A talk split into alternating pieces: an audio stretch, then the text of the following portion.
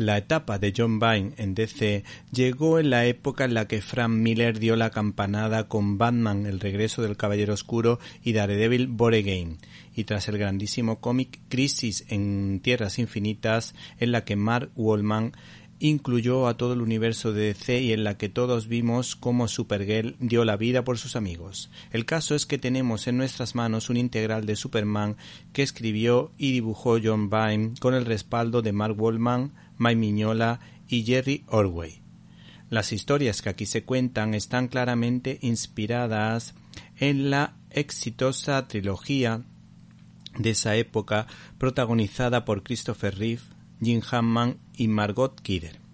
Y los guiños al Superman 1 dirigido por Richard Donner y guionizado por Mario Puzo, el autor del libro del padrino, son constantes, aunque dándoles un pequeño giro en la que, por ejemplo, Superman saca a su chica de un coche que se hunde en el agua en lugar de la resurrección de Lois Lane con la ayuda de Superman de la película. También nos ha encantado esa cita entre Superman y Lois Lane tan significativa en mi vida con ese paseo por las nubes tan romántico. El humor hace acto de presencia y nos permite comprobar las dificultades que tiene Clark Kent para afeitarse, para conseguir afeitar esa superbarba. Hablar de esa etapa de Superman me ha permitido recordar a mi abuela, pues me llevó al cine a ver Superman 3, en la que la cola daba la vuelta a la manzana, y hay que decir que estuvo nada más y nada menos que seis meses en cartel.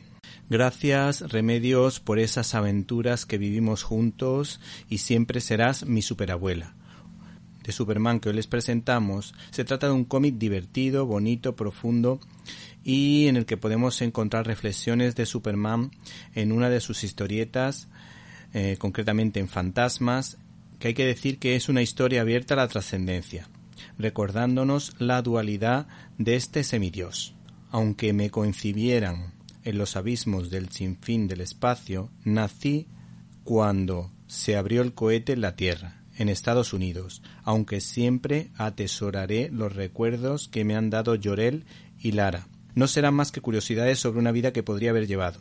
Krypton me engendró, pero fue la Tierra la que me hizo lo que soy, lo que importa. Krypton me hizo Superman. Pero es la Tierra la que me hace más humano.